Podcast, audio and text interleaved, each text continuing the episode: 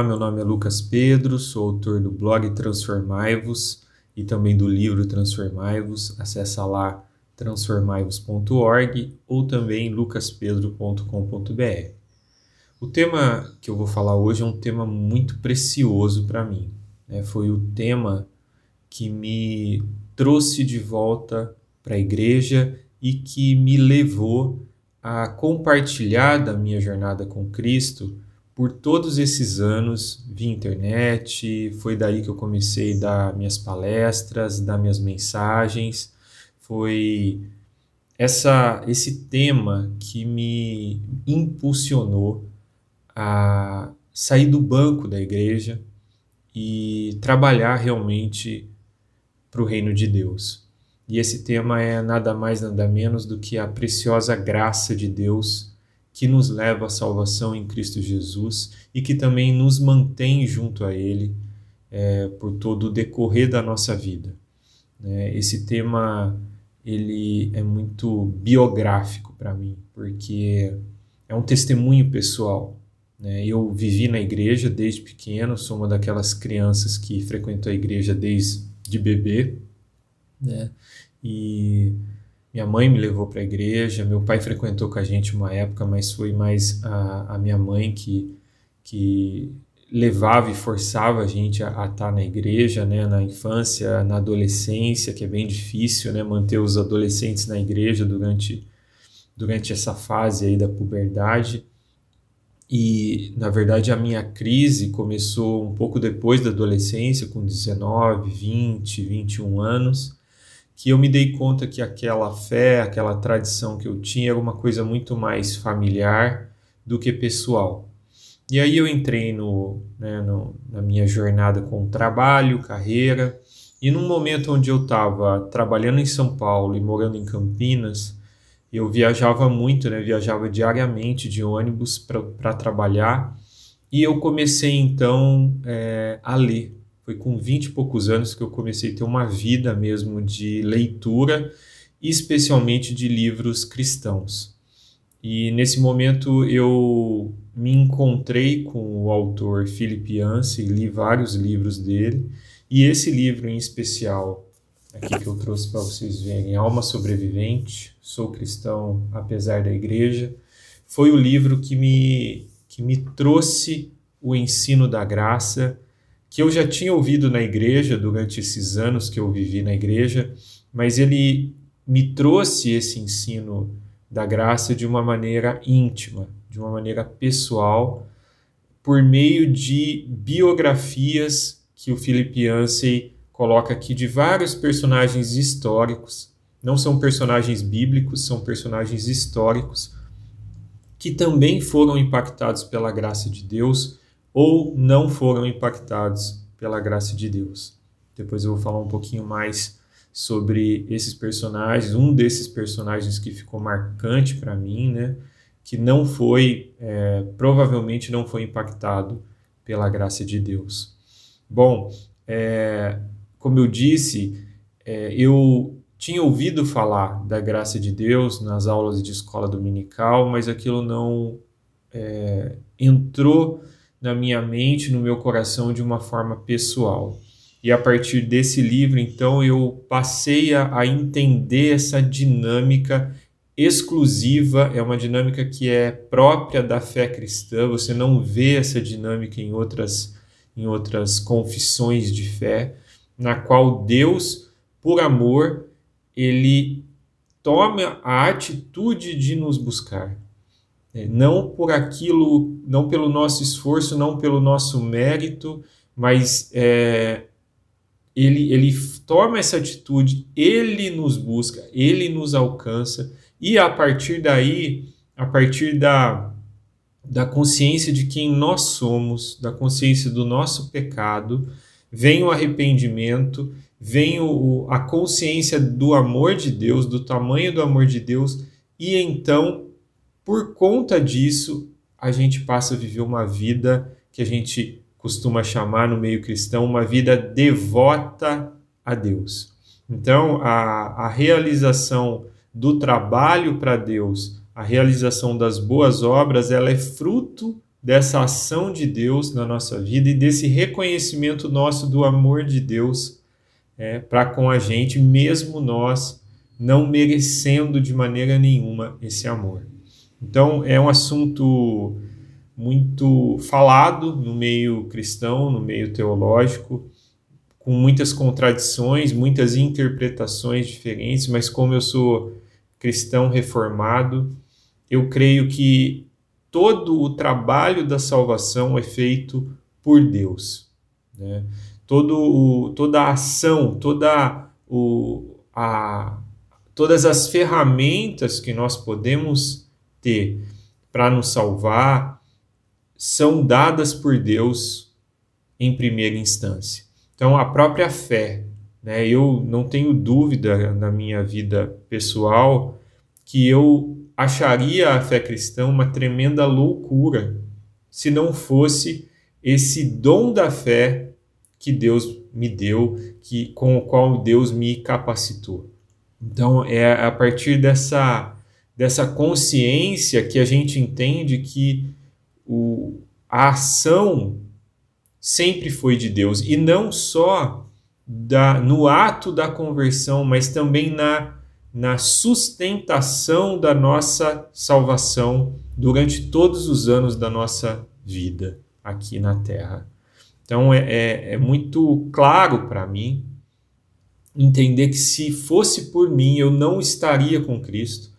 E mesmo que se eu tivesse tido algum contato com Cristo em algum momento da, da minha vida, se não fosse Deus manter a minha vida com Ele, eu não estaria mais em comunhão com Ele muito menos estaria é, compartilhando desse evangelho com outras pessoas. Então, a, a própria energia, a própria é, vontade de falar de Deus para as outras pessoas, de estar tá aqui gravando um vídeo, conversando com outras pessoas, me expondo, de certa maneira, é por conta dessa sustentação de Deus, dessa provisão de Deus na minha vida, me dando fé, me dando, é, me capacitando e me mantendo no caminho dele, conforme a, a vontade dele.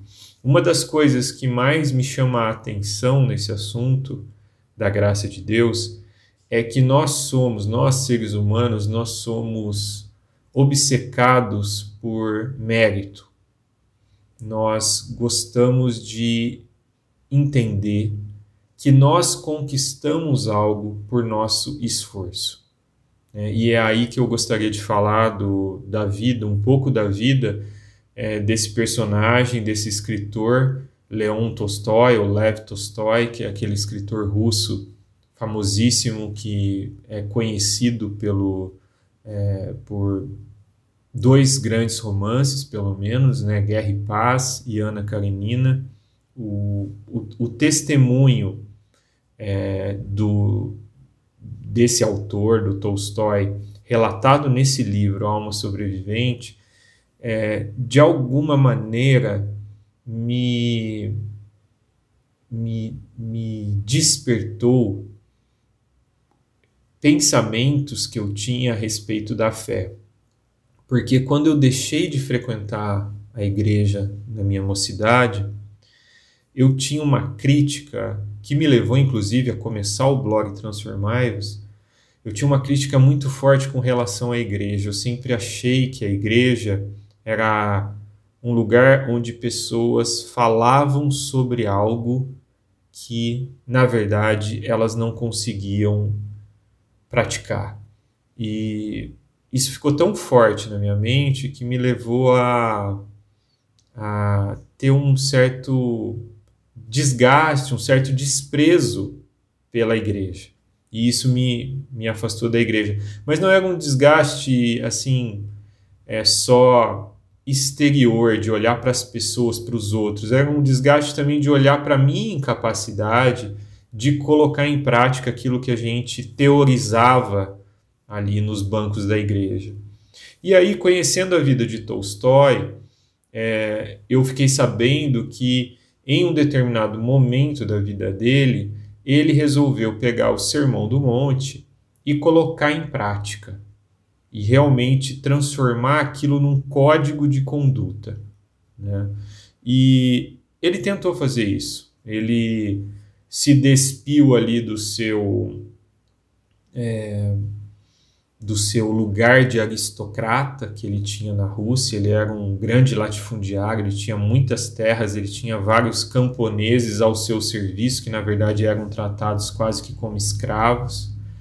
Ele era uma pessoa rica, era uma pessoa de bens e ele foi se é, foi se desfazendo desses bens, inclusive ele se desfez dos direitos autorais de seus livros e ele foi tentando praticar a vida ali o, aquele ensino do Sermão do Monte de uma maneira realmente é, aplicada né, à vida diária.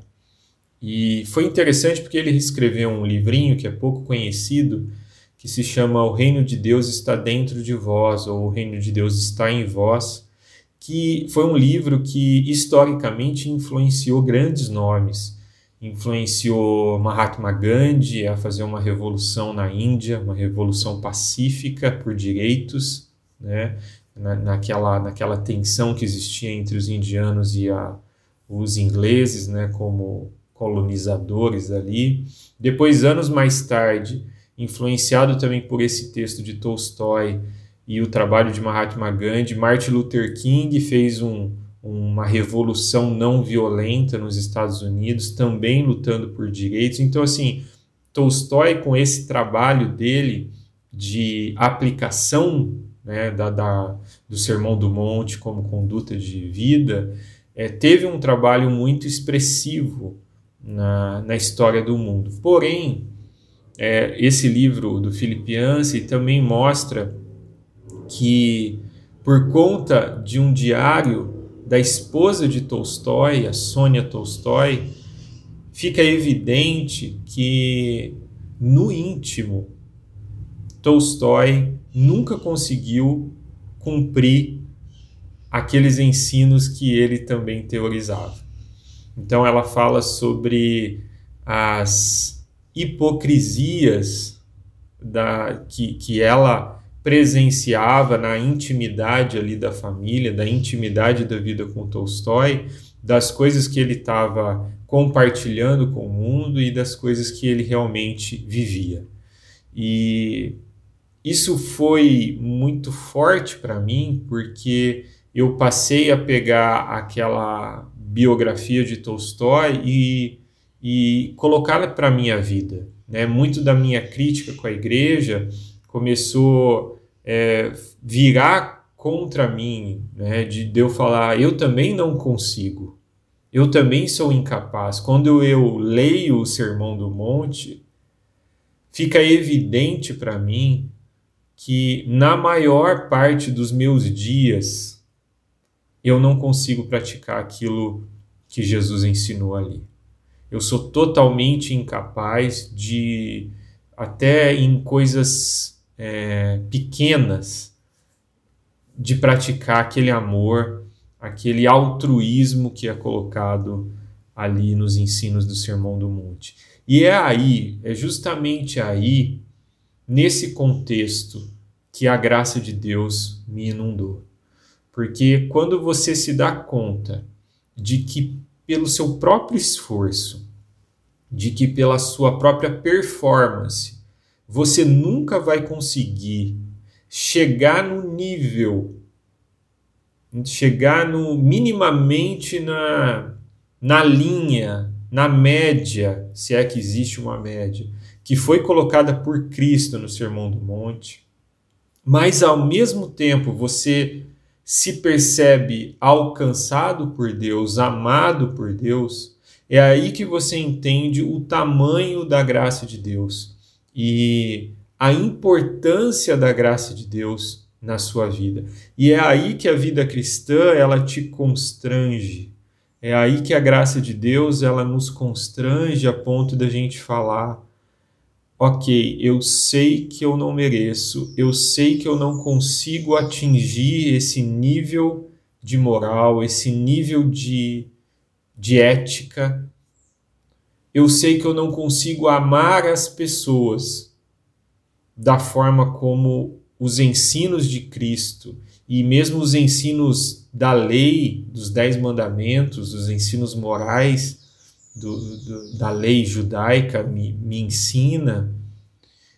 É, é aí, é nesse ponto de incompetência que a graça de Deus ela se revela como algo extremamente transformador e constrangedor.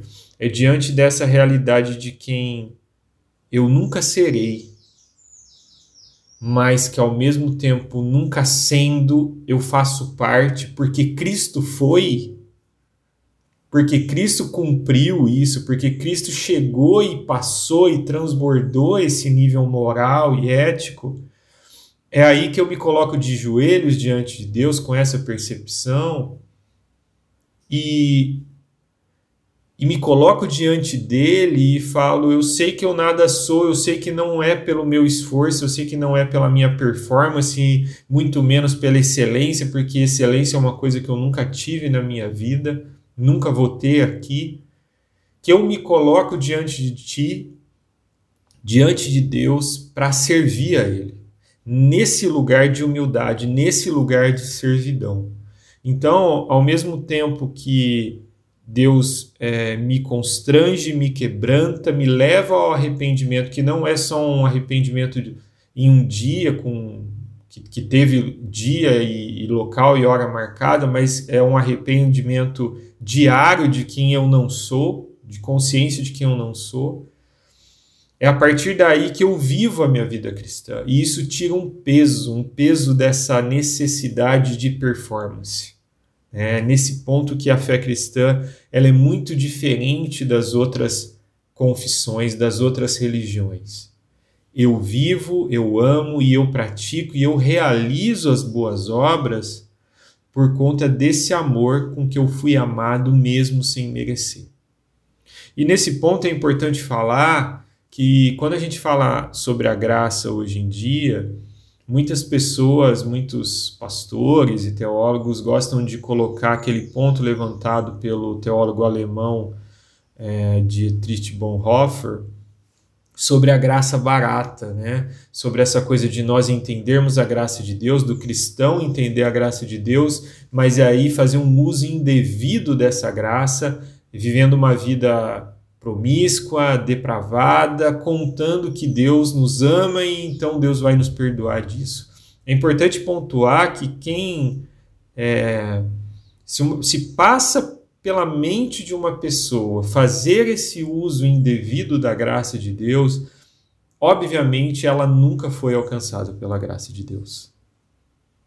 Porque quando nós pecamos, conscientes do do tamanho da graça e do amor de Deus em nossa vida em Cristo Jesus, o pecado constantemente nos leva a, a essa consciência de, de incapacidade, nos leva de novo ao arrependimento, nos leva de novo a, a, a pedir perdão pelos nossos pecados. Então, quem pratica a graça barata, na verdade, nunca foi alcançado pela graça preciosa de Deus.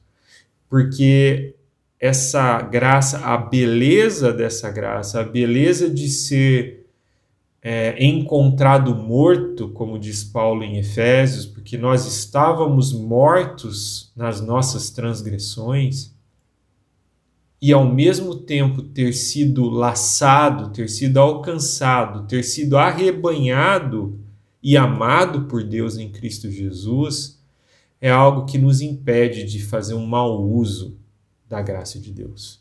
Então, é, nós estamos aqui no mês, né, eu estou gravando esse vídeo no mês de outubro de 2021, no mês que nós comemoramos a reforma protestante, e eu estou aqui para dizer que essa essa sola gratia, né, essa esse ensino da graça de Deus é o que me mantém com Cristo.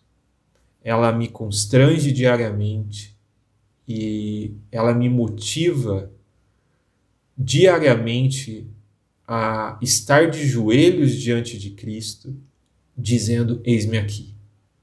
Eu não eu não valia nada. Eu nunca, por mais que eu me esforçasse é, na igreja ou fora da igreja para viver os ensinos de Cristo ou os ensinos da lei judaica, eu nunca alcançaria, eu nunca conseguiria. Então, se eu estou aqui, eu estou pela graça de Deus. E pela graça de Deus, por esse amor de Deus, eu quero ser constantemente transformado para trabalhar cada vez mais para o reino de Deus. Em nome de Jesus, transformai-vos.